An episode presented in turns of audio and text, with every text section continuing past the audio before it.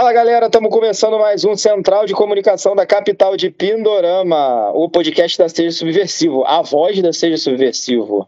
E de, da galera bocejante. Patrícia Miguel. Iago Moura. Iago Moura. Iago Moura, ele cortou a barba, gente. Tá com a barba curtinha agora, tá parecendo um shih tzu. Coisa mais linda. Pedro sempre se expondo.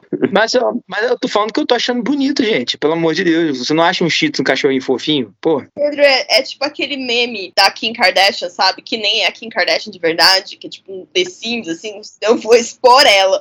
Eu vou expor ela na internet. Eu vou expor ela. O que você vai fazer, Kim? Expor a Taylor Swift na internet. A Kim vai expor a Taylor Swift na internet. ai, ai, é isso aí, galera. Estamos começando aqui mais um Central de Comunicação da Capital de Pindorama e hoje nós trazemos a retrospectiva de 2022. Nosso programa hoje vai ser um grande giro de bizarrices, né? Porque esse ano, apesar de ter tido coisas boas, como foi um último ano, né, do governo Bolsonaro, obviamente, ele foi um ano que teve mais coisa bizarra do que coisa boa. Alguém quer comentar aí de início? Falar alguma coisa antes da gente começar? É o fim da desgraça. É isso que a gente tem para falar, né? O fim da desgraça. As coisas estão voltando ao normal. E é isso. É, eu Posso só faria um, um, exercício reflexivo que é: imagina só a merda que seria chegar na. Hoje a gente tá gravando na madrugada do dia 30 de dezembro, então é penúltimo dia do ano. Imagina só como é que seria chegar no 30 de dezembro se o Bolsonaro tivesse sido reeleito. Meu Ia ser pra tomar um, um, galão de Rivotril, né? Acho que estamos começando a, a enxergar o fim do pesadelo. A gente não sabe se o Bolsonaro tá no Brasil, se não tá. Eu acho que ainda tá, né? Parece que tá uma é, coisa meio indefinida. Entre 29 e 30, né? Ele viajaria. É, é o Bolsonaro de Schrödinger. Ninguém sabe se ele tá ou não no Brasil. ai, ai. Brasil. Pois é, mas vamos nessa, né? Vamos nessa, vamos começar aqui, que tem muita coisa para ser falada hoje. Hoje, então, excepcionalmente, não vamos exibir o nosso giro de bizarrices, porque, como já falamos de início, esse programa ele é um, um enorme giro de bizarrices, né? Vamos começar com 24 de janeiro, Olavo de Carvalho, o guru do bolsonarismo indo de ralo. Começando o ano, né, com uma notícia maravilhosa dessa, aquele guru do bolsonarismo, aquele mesmo, que gostava de falar o tempo todo de cu e piroca, ele dia 24 empacotou, né, e empacotou por conta de problemas que até agora não, não, não explicaram direito, mas foi, foi, foram problemas é, pulmonares, né, a gente não sabe se foi causado pelo cigarro, que ele dizia que não fazia mal nenhum, ou se de repente foi aí um, um Covid, né, que bateu, que ele falou também que era uma merda, uma, uma gripezinha, que não precisava usar máscara, nem porra nenhuma, enfim, a gente não sabe. No final das contas, o que acontece é que o guru do bolsonarismo empacotou no ano do que poderia ser a, re a reeleição do Bolsonaro, né, e assim, os memes foram os melhores. Foram. Eu acho que o meu preferido é um que tá uma imagem do Olavo, e aí tem o Penadinho, da turma da Mônica.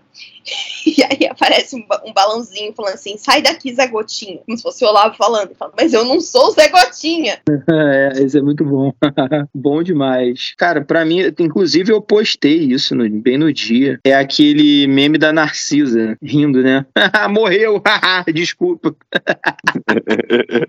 bom demais. Alguém lembra mais um meme aí? Hoje é 30 de dezembro, né? 30 de dezembro. Então, olha só. Fazem 11 meses e 6 dias que o Olavo tá sem sem fumar. Parabéns, Olavo. A gente até postou na página, né? O, o Olavo lançou um podcast lá do inferno. É, ele, ele já entrevistou o, o Guilherme de Paulo, inclusive. De Pádua, perdão. Guilherme de Pádua. Tá, agora, o Olavo tem uma fala que é, que é meio. Que é meio essa daí é memorável, né? Que ele diz que por trás de todo liberal tem um cu implorando por uma pica comunista. Eu tenho esse print. Nada supera o vídeo dele falando, e ele falando com muita convicção e, e, falando de um jeito. Não, porque é isso. Ele vira porque a Pepsi é feita com resto de fetos abortados.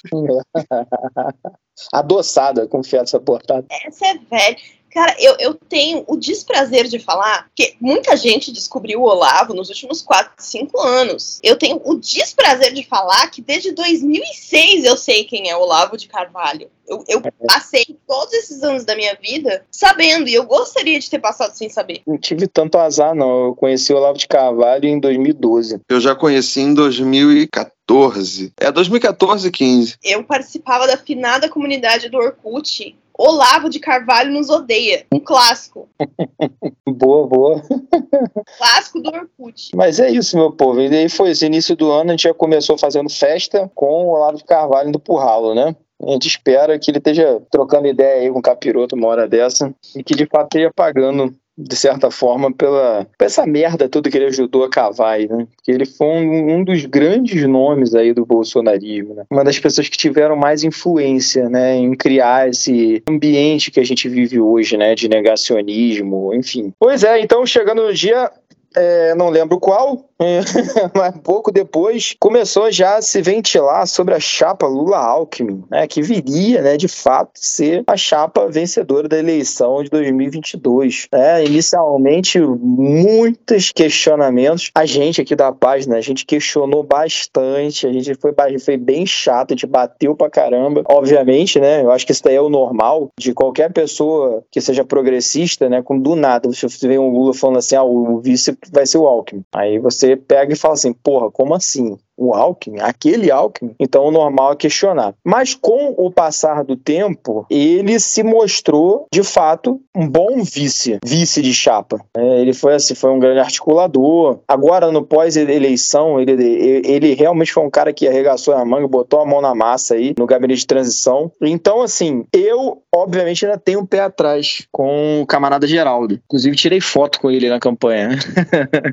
Mas ainda tenho um pé atrás com ele. Porém, porém, porém, Porém, eu, eu sou daquele, já falei isso mais de uma vez aqui, que eu entendo que as pessoas têm direito de errar. Direito de errar e tem direito também de corrigir o erro, de perceber que tá errada, entendeu? E, e correr atrás para desfazer a merda que, que foi feita.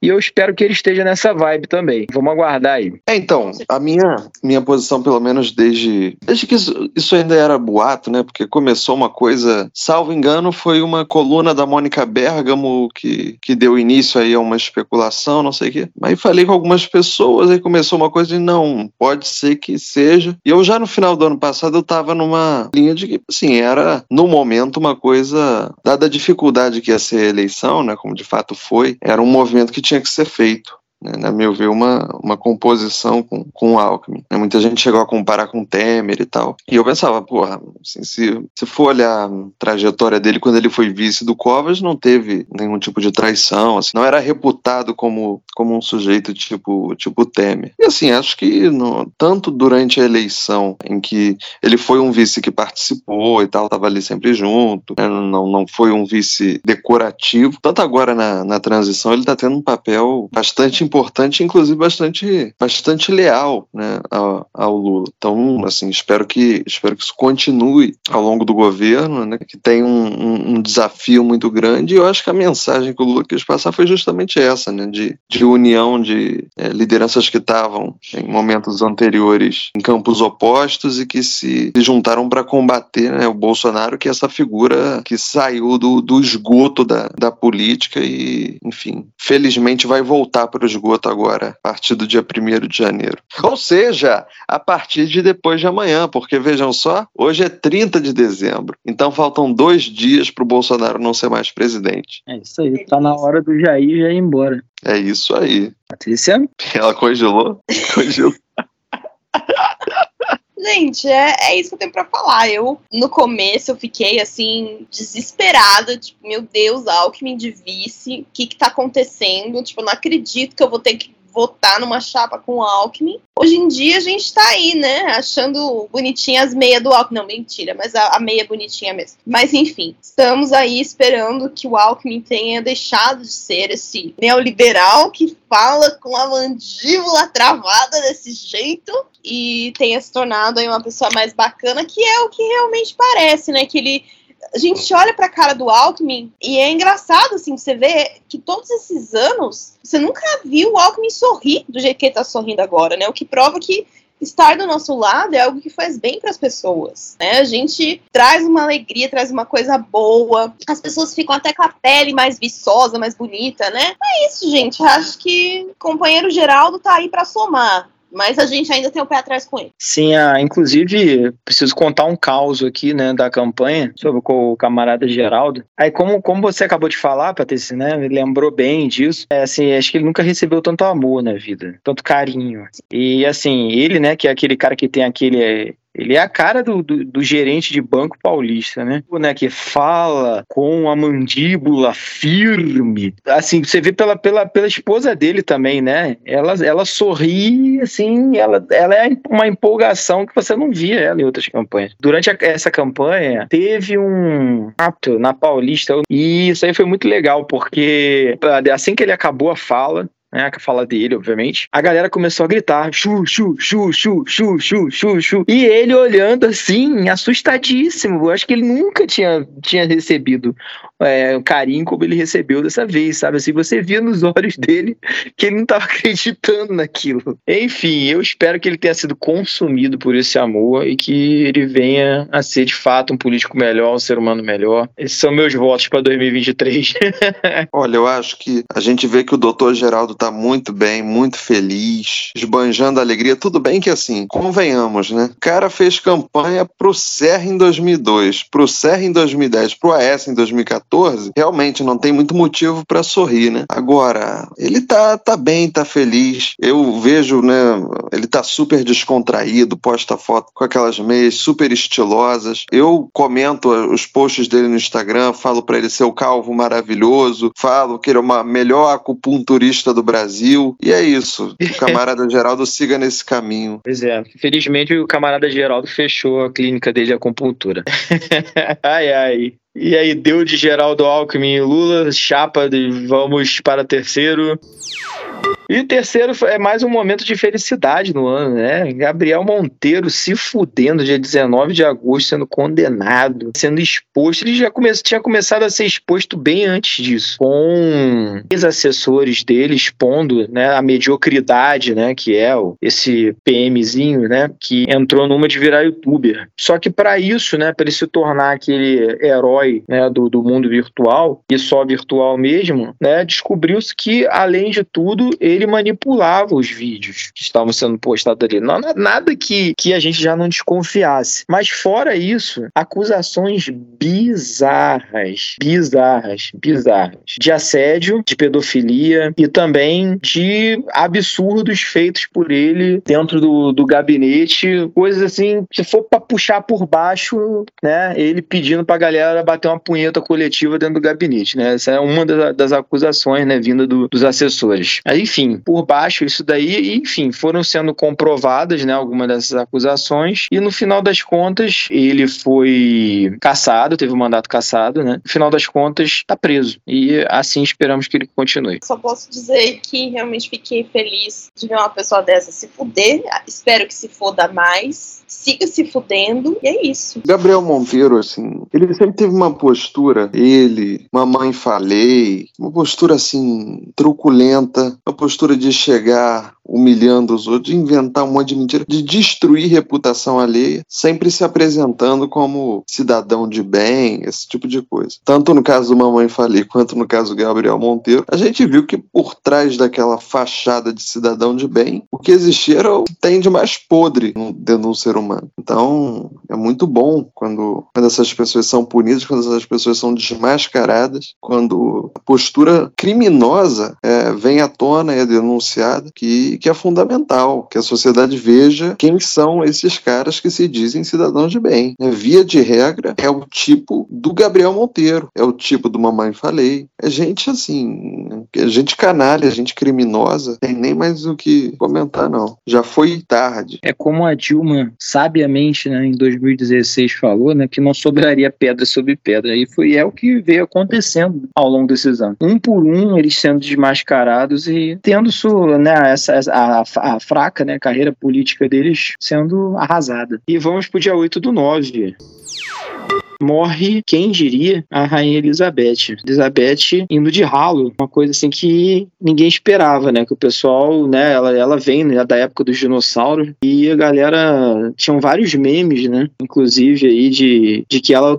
ultrapassaria, né, eras e eras e, e continuaria viva. Mas enfim, não foi o que aconteceu. A velhinha veio e faleceu e nós tivemos um episódio durante a morte dela bem interessante, né? Que foi casal, né? Presidente, a primeira primeira-dama indo para a Inglaterra para pagar mico. Né? Inclusive, ela fez um cosplay da Perpétua, né, da novela Tieta, que foi exibida em 1989, e estava se achando super chique com aquilo Você lembra, Patrícia? Ai, gente, pelo amor de Deus, assim, eu não sei o que. que- Eu acho que na cabeça dela, ela achou assim: ah, eu vou tentar me vestir igual os membros da monarquia britânica. Ah, só que o problema é que ela mirou na Kate e na Meghan e acertou na Perpétua. Que, olha, foi uma infração gravíssima da lei Maria da Moda. Preciso destacar aqui. Pelo amor de Deus, que vergonha aquela.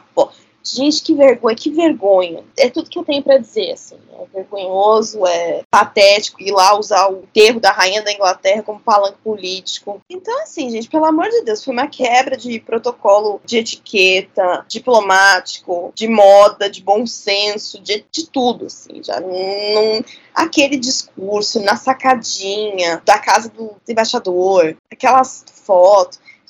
Pelo amor de Deus, nu- nu- nunca tiveram em nenhum evento na presença da Rainha Elizabeth quando viva, sabe? Foram lá passar vexame, que era, acho que a última chance que tinham, né? Porque sabiam, já sabiam que ia perder a eleição. Ah, vamos lá pro, pro funeral da rainha. Não sei o que, que se passa na cabeça dessas pessoas, mas foi assim uma, uma vergonha, sabe? Aí depois os Bolsonaro ainda inventaram aquela história de que tinham colocado 22 no, no, no carro fúnebre da rainha, umas coisas absurdas assim, Tá sabe? fazendo arruaça, né? No, no- meio do funeral, os bolsonaristas fazendo arruaça em Londres, né, cara? Que, que, que, Uau. que cena, né? Meu Deus. Atacando a BBC, mandando os caras da BBC, sabe, embora, não sei o que, os caras ele trabalham pra BBC go, go to Venezuela, go to Cuba. com ela, sabe? Pelo amor de Deus, que vergonha, que vergonha. Não, e detalhe, o excrescentíssimo futuro ex-presidente, ele foi lá, né, prestar as, as condolências pro, pro rei Charles, né, que estava ali assumindo, né, o, o trono, e ele assim, né, num momento de dor né, para o filho, né, que- quer dizer, em tese é um momento de dor, mas ele, assim, ele sorriu, ele riu cumprimentando ali e deu tapinha ainda no ombro do, do rei, quer dizer, uma total falta de noção. Quer dizer, o cara é, é um imbecil completo. Ele chega para cumprimentar alguém que a mãe acabou de morrer, ele chega rindo, como se estivesse contando uma piada, e não satisfeito, o cara é rei, ele vai dar uns dois tapinhas no ombro dele para mostrar bastante intimidade. Só faltou chamar ele para tomar gin tônica de noite. Dando continuidade aqui à nossa, nossa retrospectiva, a gente chega, né, do- chega aí ao início da, da campanha, que tivemos aí até certo ponto um primeiro turno, até certo ponto tranquilo, né, tirando os candidatos padres aí da vida e alguma bizarrice aí ou outra do, do Bolsonaro no primeiro turno, a gente teve um primeiro turno até mais do que pode se dizer tranquilo. Porém, o segundo turno foi de uma baixaria tremenda. E durante esse segundo turno, né, nós tivemos aí algumas questões bem lamentáveis, né, e que aí eu vou puxar no aquele momento, né, o que o, o Bob Jeff, né, o, o, o leão conservador, onde ele simplesmente resolveu meter bala e tacar duas granadas na Polícia Federal que tinha ido até a casa dele para que ele pudesse voltar o regime fechado. Isso é simplesmente isso. E assim, por muito, muito pouco, muito pouco, ele não matou um agente. Então, assim, esse momento eu lembro que, tipo assim, eu tava trabalhando e quando chegou a notícia eu achei que era, era alguma fake news, alguma brincadeira de mau gosto, alguma coisa do tipo. Eu custei muito acreditar nisso. Mas o cara, de fato, o cara abriu fogo contra a Polícia Federal. E o pior de tudo, depois, mais tarde, quando ele ainda tava lá entrincheirado na, na casa dele, lá em Levi Gasparian, né, que é aqui no estado do Rio de Janeiro, foi um agente ainda trocar ideia com ele. Rir dele, ele contando como é que foi, que ele surpreendeu os dois agentes e o cara rindo e conversando numa boa. E ele dizendo: Ah, eu só não matei porque eu não quis. Porque o cara tava aqui na minha mira, não sei o quê. E parará, uma coisa assim, uma, uma cena lamentável, uma cena bizarra. Esperamos, de fato, que o Bob Jeff possa apodrecer na cadeia. Também teve o caso da Carla Zambelli, né, que é a dobradinha ali do Bob Jeff. E, claro, temos que lembrar do Bolsonaro, falando que não tinha nenhuma foto com ele. Como se, nossa, nunca, nunca, nunca tivesse nenhuma proximidade, né? Mas, enfim, parece que entre essas pessoas, né, se normalizou isso, né? Sair atirando. E vamos lembrar que não foi só tiro, pelo amor de Deus, o cara tinha uma granada, sabe? Coisa absurda. É, da onde ele tirou essa granada, né? Isso aqui é foda. E detalhe que assim, ele, ele meteu aquela, não, não tenho foto, não sei o quê. Aí quando ia ver, o cara tinha um book com o Bolsonaro, não era uma foto, não. Sabe, o cara tinha mais foto com o Bolsonaro do que o Bolsonaro com, com a Michelle. Sim. O álbum álbum de casamento deles deve ter menos foto do que a quantidade de foto do Bolsonaro com, com Bob Jeff. E o cara, assim, já tava. Porra, o sujeito gravava vídeo com um fuzil na mão, com pistola na mão, ameaçando o ministro do STF. Aí, quando tem algum tipo de reação por parte do Supremo, aí ficam os bolsomínios falando que é a ditadura da toga, não sei o que, não sei o que, não sei o que, não sei o que. Preguiça. Sabe, essa gente que tem Roberto Jefferson como herói, como Marte, Roberto Jefferson, sim, é, chega a ser uma piada mesmo, um troço inacreditável. É acreditável. E de fato, né, como bem lembrado aqui pela Patrícia, acredito que essa, essa, é, essa atitude do Bob Jeff foi que encorajou né, a Carla Zambelli aquela outra atitude também extremamente lamentável, onde ela resolveu simplesmente sacar a arma para um cara que estava falando para ela que era 13 é 13, já perdeu. Ela sacou a arma e correu atrás do cara pelas ruas de São Paulo, entrou numa padaria apontando a arma para ele e com, com o idiota lá do segurança dela gritando pro cara, pro chão, pro chão. Sim, quem são eles?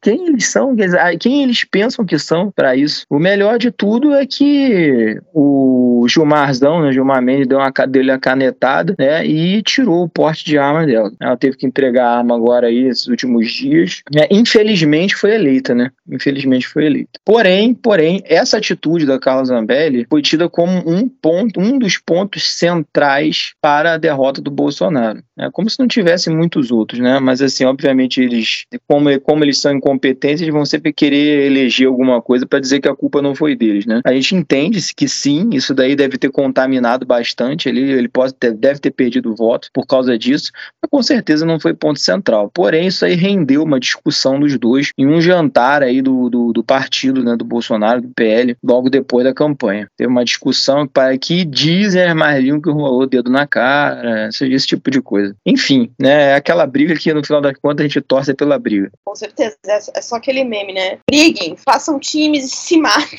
Exatamente.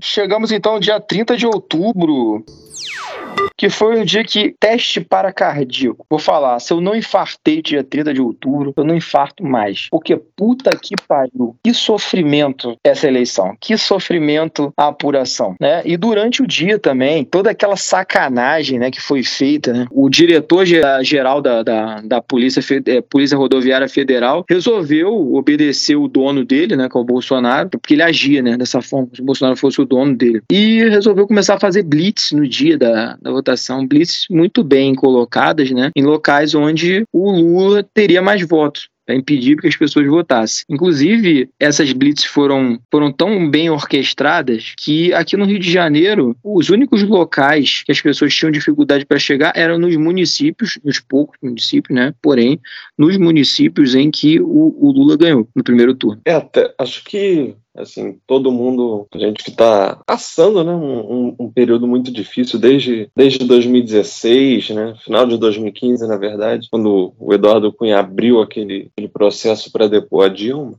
tinha toda uma, uma expectativa em torno desse momento. Lula não pôde ser candidato em 2018, condenado ilegalmente pelo Marreco de Maringá, foi preso para não poder fazer campanha para o Haddad, Bolsonaro venceu, deu lá o cargo de ministro da Justiça e Segurança Pública para o Moro como prêmio, gratificação dele por ter feito o Bolsonaro ganhar a eleição. Até que com o Lula solto, com os processos dele anulados, né, se criou toda uma expectativa em torno da volta do Lula, né? contando aqui um caos. No dia 30 de outubro, eu até estava mais, tava mais relaxado, porque antes da, da apuração eu já tinha tomado uma garrafa inteira de vinho. Aí eu já estava mais um pouco mais tranquilo. Mas assim, no dia, no dia 2 de outubro, que foi o dia do primeiro turno, fui para casa de uns amigos e eu já estava no, no, no, meu estágio, eu comecei a ficar realmente preocupado, porque começou a formigar o braço. Eu falei, porra, fudeu, só, só falta eu, eu morrer e não ver a porra do resultado. Né?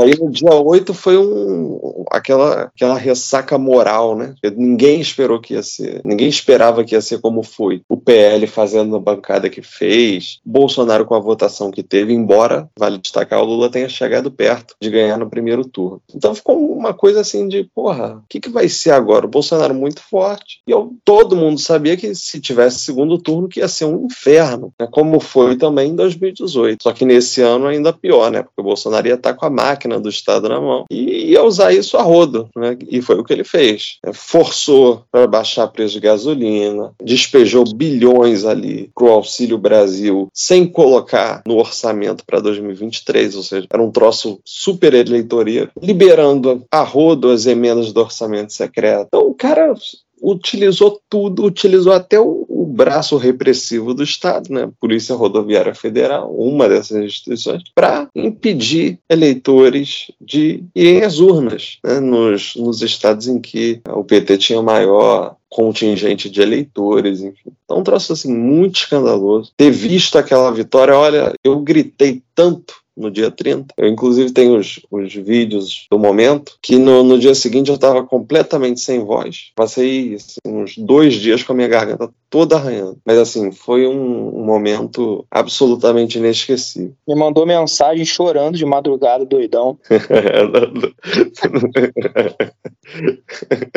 Acho que ainda não era de madrugada, não. Não, mas é. pera, isso foi dia 30? Ou foi no, no primeiro turno? Não lembro. Não, foi no, no dia 30. Foi no, é, foi no dia da, Ah, é, foi no dia da vitória mesmo. Eleição, pô. Foi no dia da vitória mesmo, foi isso mesmo. Cara, eu tava muito tenso. Eu tava tão tenso que naquele momento que o Lula passou o Bolsonaro na, na apuração, eu não comemorei. O meu amigo tava muito contido. Eu queria, eu só comemorei quando o William Bonner chegou. E agora são tal hora, tantos minutos. Luiz Inácio Lula da Silva, o novo presidente da República. Aí, que é aquela que o, o, o, o Bonner foi, depois saiu, foi abrir a latinha, o latão dele, que diz ele que é água, né? Mas, né, ficou estranho aquilo ali. Eu acho que ele abriu o latão para comemorar.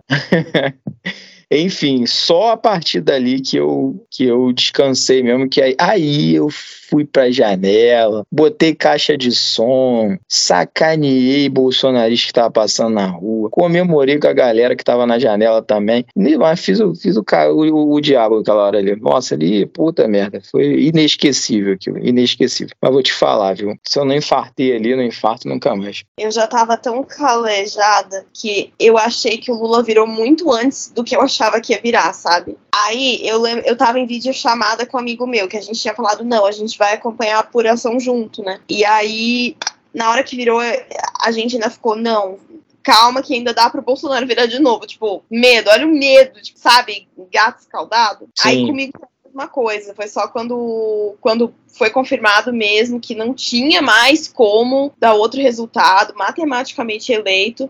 Só que eu não conseguia gritar, eu tava tão. Eu tava com um choro contido, eu chorava. Eu não conseguia parar de chorar. Eu, eu fiquei com a cara inchada de tanto chorar. Mas eu não fiquei tão nervosa durante a apuração. E em relação a isso, eu tenho que agradecer ao laboratório Roche, que fabrica o Rivotril, e ao meu psiquiatra, que me fornece as receitas assim. Ah, como é que é o nome do laboratório? Roche. Laboratório Roche, quero dizer aqui, muito obrigado. Olha só, eu tenho assim uma relação com, com o Rivotril, que é uma relação muito boa. Ando com o meu Rivotrilzinho pra cima e pra baixo, ainda que eu não tome, só para ter ali a minha segurançazinha, que eu sei que, pô, às vezes toma duas gotinhas só para dormir, que é uma maravilha. Nossa, você toma em gotinha ainda. Nossa, Rivotril em gotinha é tão bom, é uma delícia. O meu é comprimido, mas eu, nossa. Eu tenho comprimido também, tem tudo. Rivotril. Não façam isso em casa, tá, crianças? Tá? É remédio controlado, beleza? Não se empolguem, não façam isso que Iago e, e Patrícia fazem, tá legal?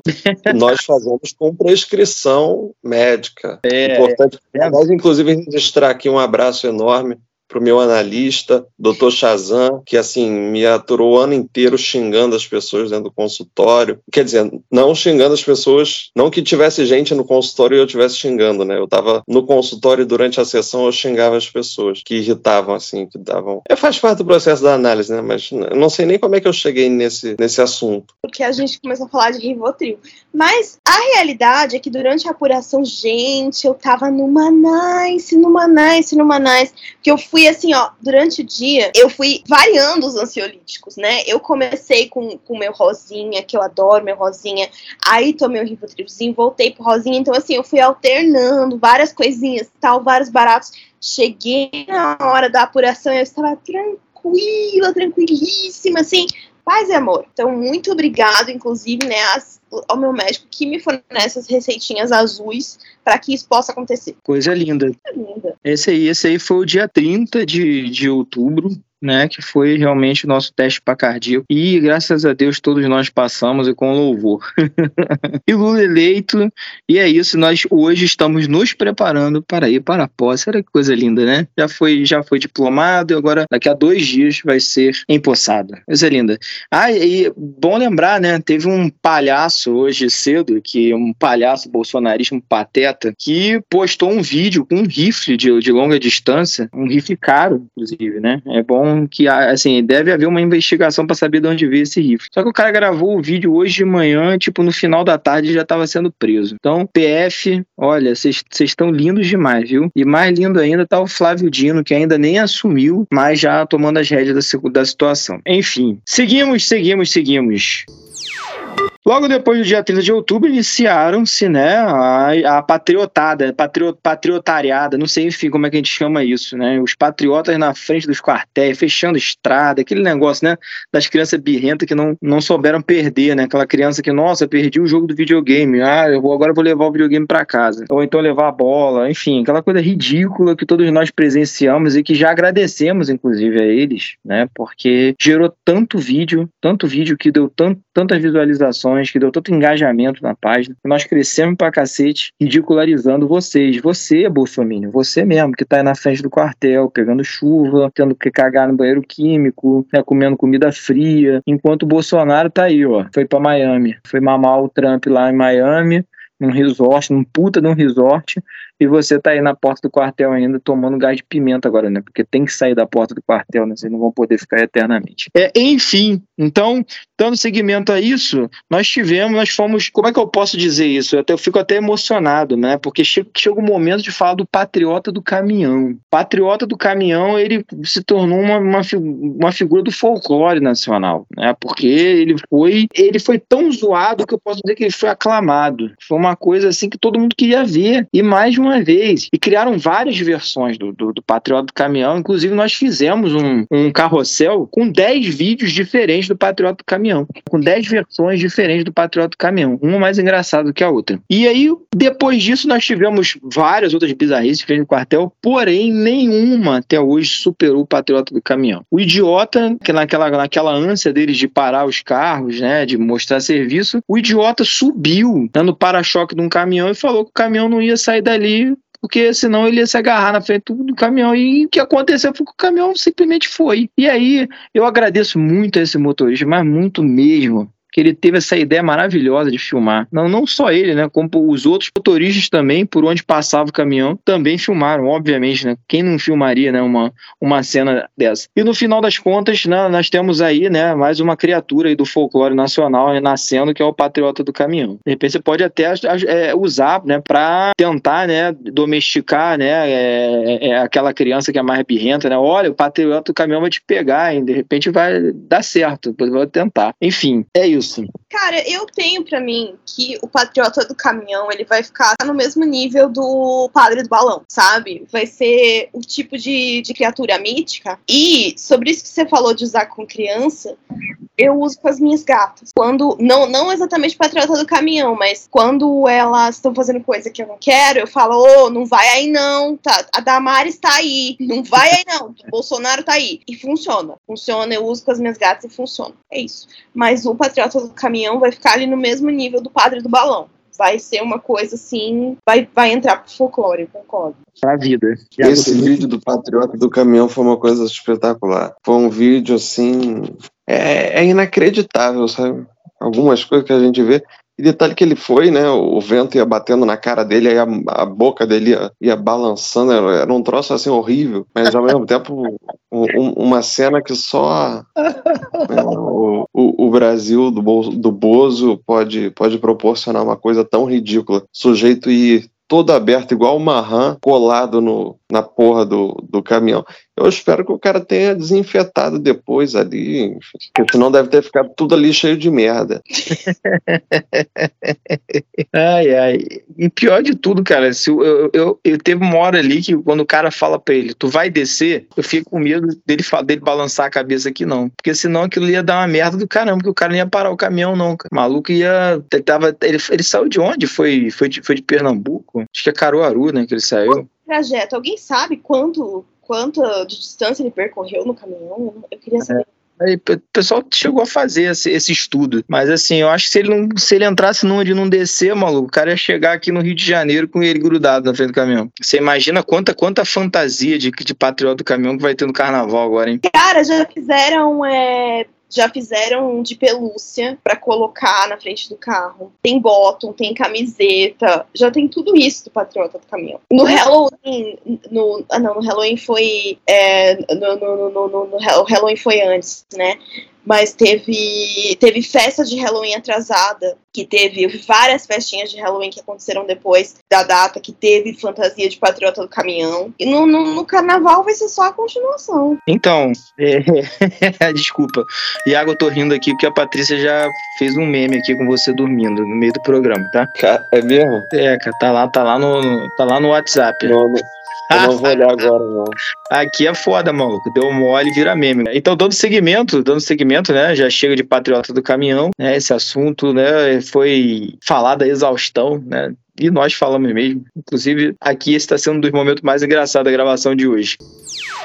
Mas saindo do patrão do caminhão, nós vamos para Flor de Lis. Flor de Lis conseguiu, né, ser condenada a 50 anos. Cinquentinha, né? Ela que já deve ter 60, vai sair da cadeia com 110. Mas é isso. Depois de ter todo o absurdo, né? Que, que foi cometido, acho que foi uma condenação ok. É mais uma, né, dos bolsonaristas aí que foi caindo a máscara. E voltamos a falar da Dilma, né, que ela falava, né, que não ia sobrar pedra sobre pedra e realmente não está sobrando nada para contar a história. É incrível, é incrível. E Flor de Lis é só mais uma, né? Só mais uma dessas pedras aí que foi que desabaram. Pra qual presídio ela foi? Rapaz, não sei. Sabe, Iago? Não sei. Eu tava pensando aqui que dependendo do presídio, já já fica amiguinha da Suzane. Já já Suzane o quê? Já já fica amiguinha da da Suzane logo, logo vai ser a, a, ah. a namorada da Suzane já casa lá, tem aqueles casamentos, não duvido nada.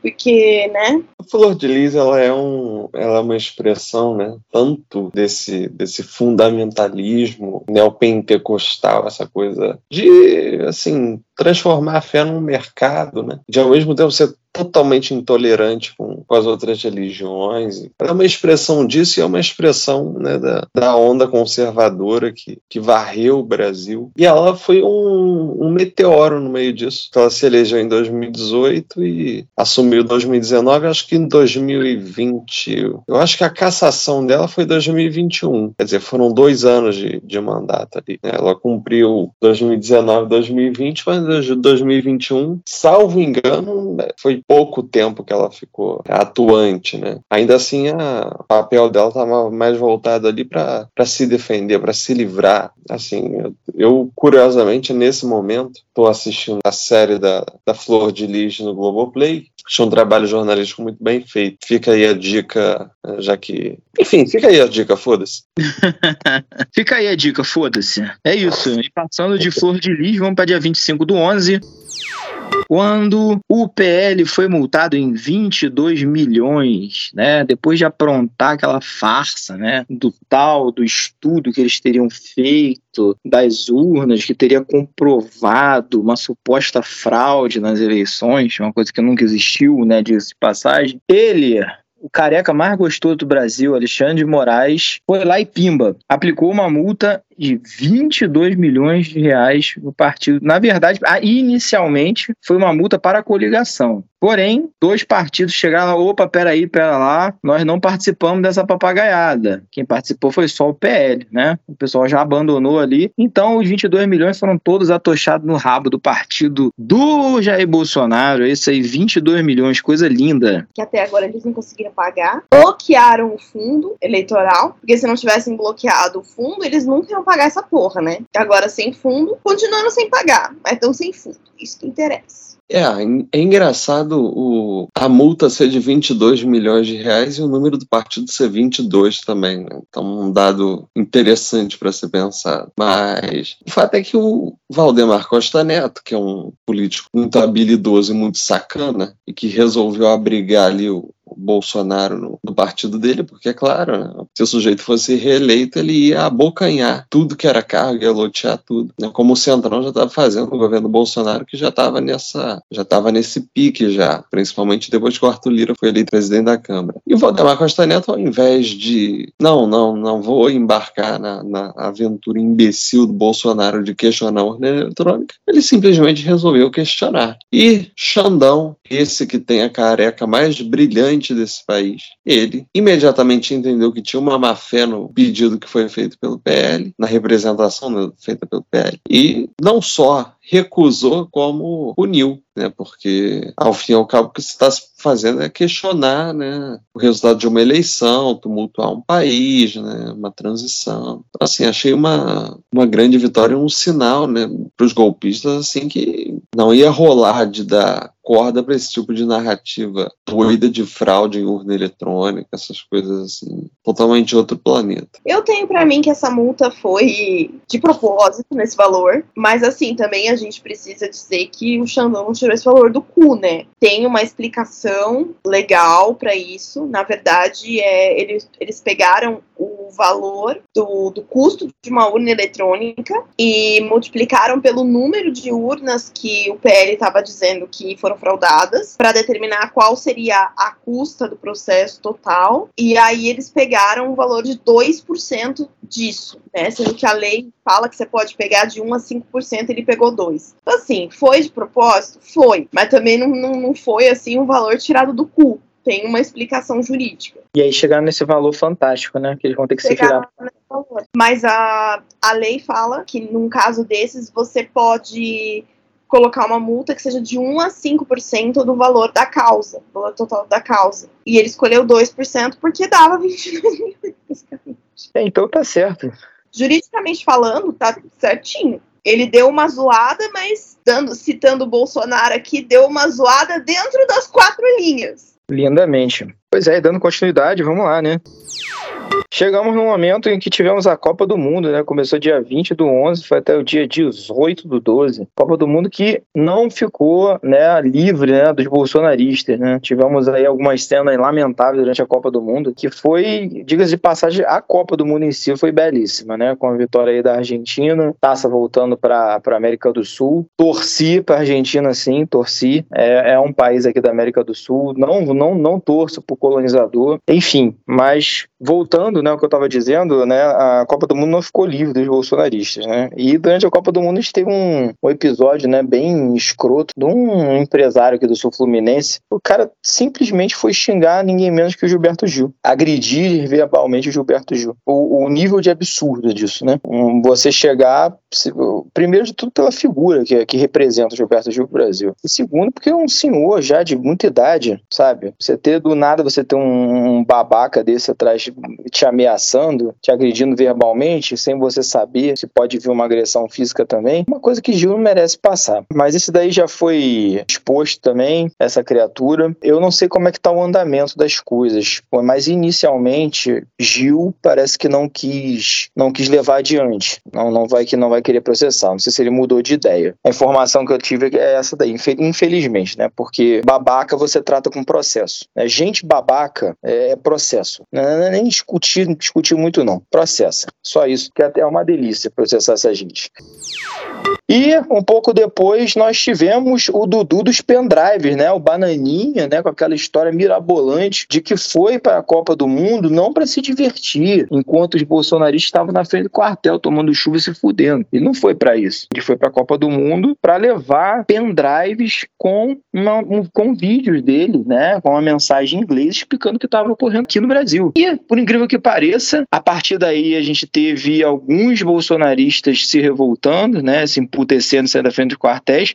Assim, eu ouso dizer que foi a partir daí que começou a esvaziar, assim, de forma mais relevante esse movimento de frente do quartel. Além dessa questão, né, teve infelizmente, a gente já sabia como é que a gente já sabe como é que esse tipo de coisa acontece, a gente sabe que tem muita gente idiota nesse meio, né? Até porque o cara votar em Bolsonaro, né? Ele tem que ter é, realmente ou é uma pessoa extremamente despolitizada ou tem déficit cognitivo. E, infelizmente, tiveram algumas pessoas que acreditaram né, nessa história né, e defenderam, infelizmente vieram a defender. Mas, enfim, eu, eu entendo que Dudu Bananinha foi o cara do estopim aí, né, que começou a esvaziar as portas dos quartéis. Sim, eu vi vários bolsominions, assim, bem nervosos com isso, mas também teve uma grande parte que acreditou nessa história, tanto que tem até agora gente falando que Qatar mandou navios para ajudar a recontar os votos, e isso é por causa dos pendrives. Sério, assim, o nível de alucinação é, é absurdo. Você imagina um navio recontando os votos. Mas tem toda uma teoria, gente, que é porque eles mandaram navios, porque os rádios dos navios são de ondas curtas.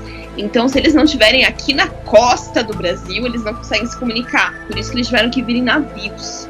Uau! Sim. Iago está dormindo de novo, gente. Olha isso. Gente, desculpa, eu tô muito cansado. Já vamos terminar já, tá, Iago? Mais cedo hoje Cara. pro Iago poder ir mimir, tá? Não, não é porque é o seguinte, deixa eu fazer um esclare... breve, um breve esclarecimento. Não, detalhe, isso é só sono, tá? Eu liguei aqui, botei a luz o mais forte que eu consigo, tentei ficar sentado. Assim, não tem nada que, que meu olho tá pesando de um jeito que tá, tá um troço bizarro, tá bizarro. Tá difícil. Eu tava bocejando agora, eu dei uma parada, né? Mas no começo eu tava assim, era um bocejo atrás do outro. Nossa, eu- tô muito cansado também. E o pior, tá um calor do inferno aqui no Rio de Janeiro. Nossa. O ventilador aqui também não tá dando vazão, não. Reforça essa questão do, do absurdo que é, né? O, alguém ter a pachorra de, de ofender o Gilberto Gil. Assim, um cara que, assim, sempre teve tanta tranquilidade, né, pra defender os pontos de vista dele. E sempre teve uma coisa assim, né? que- Aquela coisa zen, aquela coisa bem marineira, assim. Pô, o cara muito na boa lá, o cara vai assistir o jogo na boa e chega um babaca desse e vai ch- chamar o Gilberto Gil de filho da puta. Quer dizer, o cara tinha que ser processado. A respeito da decisão do Gil de não, de não levar adiante, mas assim, porra, um, um completo, um completo absurdo. É o nível que chegou a perseguição à cultura por parte do governo Bolsonaro. Né? Eles transformaram todos os artistas em inimigos do Estado e, e inimigos dos patriotários. Isso começou lá mu- muito lá atrás e tá aí até hoje, né? Tanto que eles ficam repetindo essa história de Lei Rouanet, Lei Rouanet. É um delírio completo. Eles não sabem nem, nem que porra que é Lei Rouanet. Não tem a menor ideia de nada. O negócio deles é falar merda, falar merda, não sabe de porra nenhuma. O que é mais perturbador é saber que apesar de derrotar o Bolsonaro, ainda vai ter que lidar com gente burra e num nível de, de estupidez que qualquer pet que se tiver em casa é mais inteligente. Qualquer pet. Porque é, um, é, um, é uma coisa insana. É uma coisa insana. Os caras estão hoje ainda falando que daqui a 72 horas, não sei o quê. Hoje eu já li um bolsominion falar que vai ser dia 31 de dezembro que vai ter a intervenção das Forças Armadas. Quer dizer, os caras estão até, até dia 31 de dezembro, 11h59, eles vão acreditar que vai ter intervenção de ET, né, das Forças Armadas. Bom, e saindo da Copa do Mundo, a gente chega no dia. Aliás, foi durante né, a Copa do Mundo, do período da Copa do Mundo, já ali no final. Dia 12 do 12, dia da diplomação do Lula. Dia também em que os bolsonaristas resolveram apenas tacar fogo em Brasília. Sair na rua, fazer arruaça, tacar fogo em ônibus, tacar fogo em carro, em frente de shopping. Tentaram invadir a sede da PF, né? Que foi, foi aquele dia que, que quando eles perceberam, quando eles entenderam o que estava acontecendo mesmo, né? Tava já a Polícia Federal tacando gás de pimenta nos cornos de todo mundo. O que foi um, um episódio bem lamentável, né? E que culminou, né? No dia de hoje, né? Na, na Operação Nero da polícia, que foram expedidos, foram 42? 42 ou 32 mandados, mandados de prisão? Eita, eu acho que foram. Acho que foram qua- 40, não tenho certeza. Vou até checar aqui. Salvo engano, foram 40, sim. E o que ocorreu foi que culminou né, nessa Operação Nero, né, que inicialmente muita gente estava reclamando né, que ninguém foi preso. E hoje começaram várias figuras aí, né, de, que, que não só organizaram, como participaram dessa, dessa cena lamentável em Brasília e que foram presos, já foram presos. Então, PF tá aí, tá de parabéns, né, e foi coisa, coisa linda, né, batendo na porta dos caras de manhã cedinho, que foram, que foram algumas pessoas que não eram dali do Distrito Federal, eram de outros estados. Teve gente que foi presa aqui no Rio, teve gente que foi presa em Rondônia, por aí foi. Uma operação que foi feita de forma conjunta, né, com as forças, forças especiais das polícias, polícia civil, né, dos estados, e que botou em cana essa galera toda aí. Vale a pena lembrar também que alguns dias atrás foi preso, né, mais um bolsonarista, né, um, um terrorista, né, é, empresário, mas eu vou dizer, eu vou, vou, não vou chamar de empresário, um, um terrorista, né, que é lá do Pará, né, envolvido com, com garimpo, o cara conseguiu um um detonador oriundo de, de garimpo, de pedreiras, e teve a brilhante ideia de acoplar isso a um caminhão-tanque de combustível. Assim, é, eu vi agora acho que foi ontem, eu vi o, que, que acontece quando explode um caminhão-tanque. Uma explosão do caminhão-tanque é uma coisa para arrasar um quarteirão inteiro, uma cidade. É uma coisa extremamente potente, né? causa um estrago tremendo.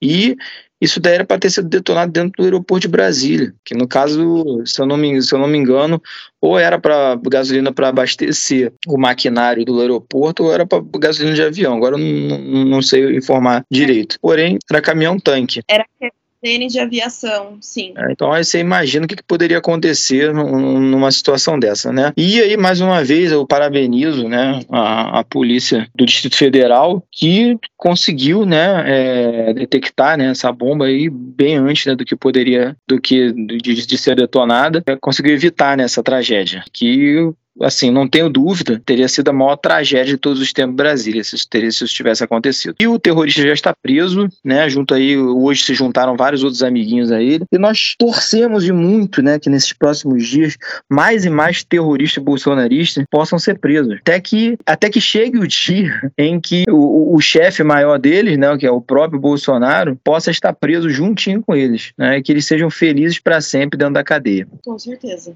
Sobre esses atos de, de de terrorismo, primeiro que demorou muito para tomarem qualquer providência. O governo eleito não pode fazer nada, porque de fato não começou, mas tem algumas questões. Um, eles estarem em área né, do exército. E o exército está deixando correr solto. Sim. A outra questão, os caras estavam empurrando o ônibus de cima de viaduto. Os caras tentaram invadir a sede da PF, como o Pedro falou. Os caras estavam tocando terror, assustando gente que estava no meio da rua, que estava voltando do trabalho, quer dizer. E a polícia do Distrito Federal não fez nada. Ninguém foi preso agora que foram prender. É isso que dá espaço, né, para chegar um doido depois e falar: não, eu ia colocar uma bomba no aeroporto de Brasília, outra ia ser na subestação de energia de Taguatinga, porque aí vai dar uma pane elétrica, vai gerar uma situação de caos, vão decretar estado de sítio e as Forças Armadas vão intervir. Aí um, um louco desse, um, um, criminoso, um terrorista desse, ele se sente encorajado para fazer esse tipo de coisa quando ele sabe que ele não vai ser punido. E detalhe, último detalhe, o ministro da Justiça do Bolsonaro, Anderson Torres, já foi chamado para ser secretário de Segurança Pública de quem? Tribanês Rocha, que é o atual governador, que portanto está né, tá à frente aí da, é, é o responsável pela, pela segurança no Distrito Federal e que é um bolsonarista assim, de, de longa data. Enfim, é isso.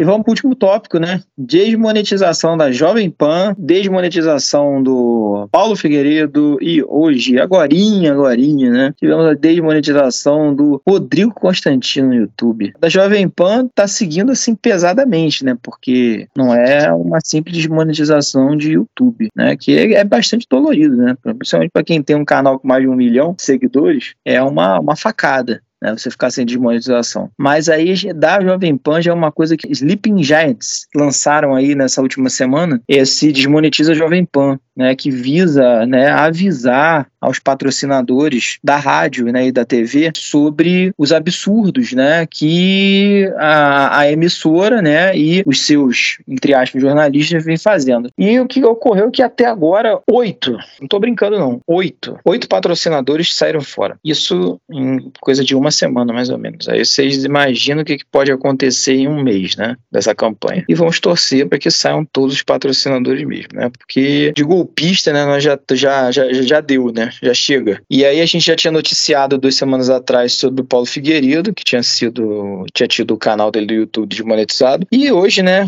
Agorinha, agorinha, vem, o, o, vem a notícia do Rodrigo Constantino. E o Rodrigo Constantino, né? O, ele que muitas vezes gosta de roncar, né? Que, que dá tiro, não sei o quê, que ele é um soldado do Bolsonaro, para lá, mas ele não sai de Miami, né? Ele não aparece aqui no Brasil, né? Ele fica incitando as pessoas de lá do conforto, né? Do, do quarto dele, com ar-condicionado e tomando leitinho, enquanto os outros se fodem aqui, né? Esse é o modus operandi bolsonarista, né? Que a gente já conhece. A gente finalizando o ano aí com ótimas notícias, né? Com, com essa galera aí, com essa cambada sendo desmonetizada. Maravilha. A gente fica muito feliz, né? Recebe essas notícias com muita alegria no nosso coração. E é isso, que mais gente louca seja desmonetizada, porque não dá mais, gente. Não dá mais pra ter gente, sabe? Pelo amor de Deus, Rodrigo Constantino é assim o esgoto do, do que tem de pior no jornalismo entre aspas, né? Tô fazendo aqui as pinhas com as mãos. Que mais gente seja desmonetizada. Inclusive o Sleeping Giants faz um trabalho maravilhoso. Todo o nosso carinho, respeito e admiração por eles. E tem que seguir aí com esse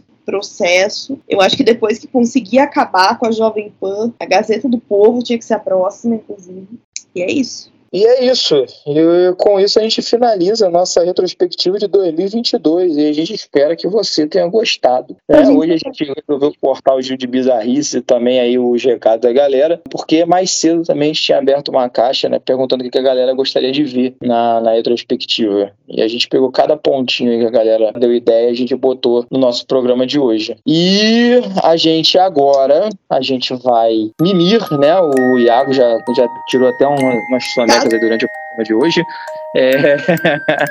eu tive que acordar a Patrícia, gente, para gravar. É... eu também tô morrendo de sono aqui. Mas enfim, é um prazer enorme estar aqui, estar tá fazendo, tá gravando o Central de Comunicação da capital de Pindorama. E nós vamos, a partir de amanhã, estar nos arrumando, nos preparando para ir para a posse do Lula em Brasília. É isso, tá?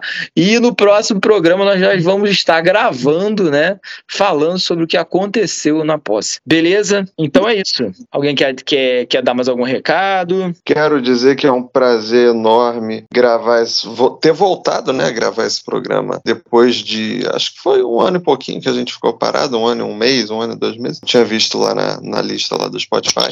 Eu acho que é um prazer imenso compartilhar esse espaço com vocês e que em 2023. Até rimou, até rimou. Então a gente espera que no ano que vem a gente tenha um pouco menos de bizarrices sabe, para comentar. A gente espera entrar nas redes sociais e ver assuntos mais irrelevantes sendo discutidos, porque isso significa que estaremos tendo, e eu odeio gerúndio, mas eu não achei outro jeito de formular essa frase, estaremos tendo um ano mais calmo. A gente espera que assuntos super relevantes, como quem vai sair no paredão, ou se um pai comprar sorvete para a filha é errado, como aconteceu, né, uma discussão aí no Twitter sobre isso, esperamos que esses sejam os assuntos comentados, porque isso significa que o nosso país estará calmo. É isso que a gente quer, calma e tranquilidade para vivermos as nossas vidas. A gente não quer mais viver nesse maremoto que tá o Brasil, é isso? É isso. É isso. Então é isso, meu povo. Então é isso, então é isso. Um beijo grande para vocês. Agradecemos mais uma vez aí a, a, a, presença, a companhia, principalmente de você que ouviu a gente do início ao fim, que não pulou nenhuma partezinha do programa.